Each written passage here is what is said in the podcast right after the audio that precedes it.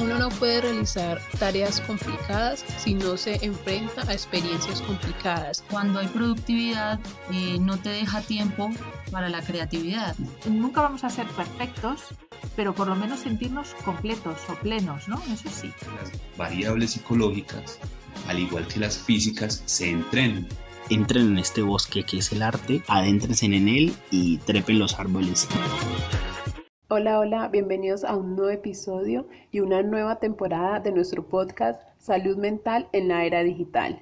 Mi nombre es Diana Marcela Rodríguez, soy desarrolladora web, certificada en psicología e inteligencia emocional y dentro de muy poquito especialista en ciberpsicología.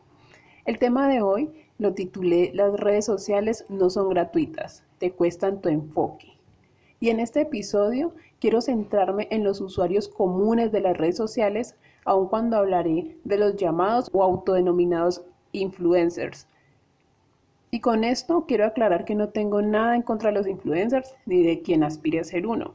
El siguiente tema es solo basado en análisis y estudios de experimentos sociales. Con esto claro, empecemos. El mundo hoy tiene más personas consideradas famosas o reconocidas que nunca antes en la historia. En teoría, una persona que tenga unos miles o cientos de miles de seguidores en sus redes sociales es considerada reconocida. Pero la pregunta aquí es, ¿reconocida para quién y por qué? Anteriormente, las personas reconocidas o famosas eran artistas o deportistas profesionales, empresarios, políticos, o en dos palabras, un famoso era una persona influyente.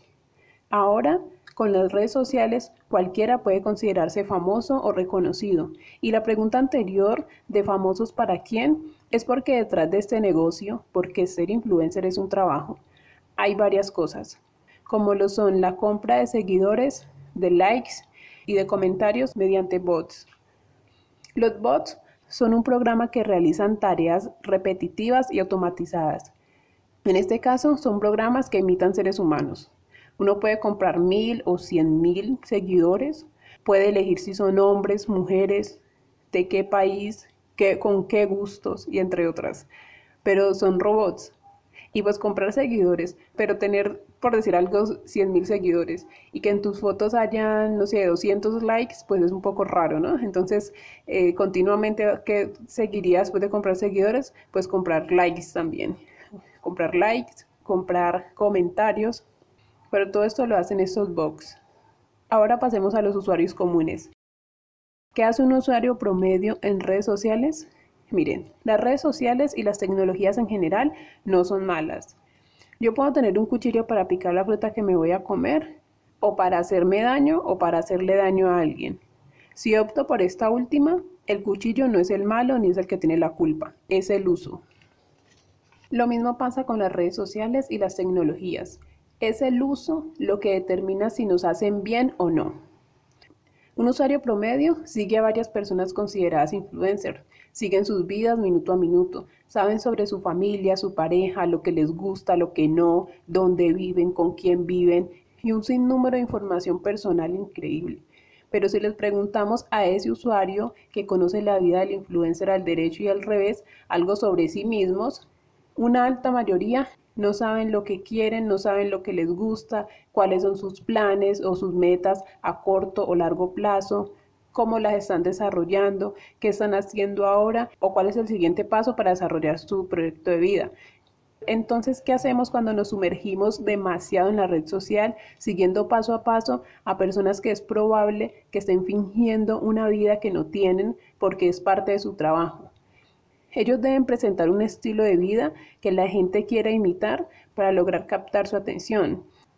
Y la mayoría caen en esto, se envuelven en ello y empiezan como a vivir desde la vida del influencer y no a centrarse en ellos. Generalmente, entendiendo que las redes sociales pueden servirnos para bien o para mal según el uso que le demos, solo recomendar revisar a quién se sigue, preguntarse por qué sigo esta persona o esta cuenta ¿Qué beneficios me trae? ¿Qué le aporta a mi vida? Es hacer una limpieza para redirigir la atención hacia lo que uno desea.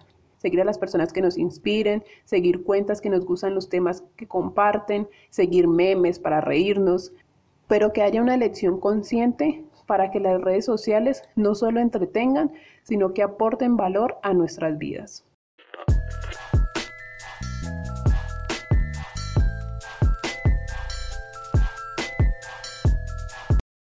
Para finalizar, les recomiendo el documental Falsos Influencers para que conozcan un poco más de este tema. Y por supuesto, les recomiendo los servicios de la plataforma terapiavida.com en psicoterapia, coaching y el curso terapéutico de autoconocimiento guiado personalizado llamado algoritmo interno para que se conozcan y para que empiecen a vivir esa vida que realmente desean. Recuerden, no hay éxito real sin éxito emocional. Hasta el próximo episodio. Chao, chao.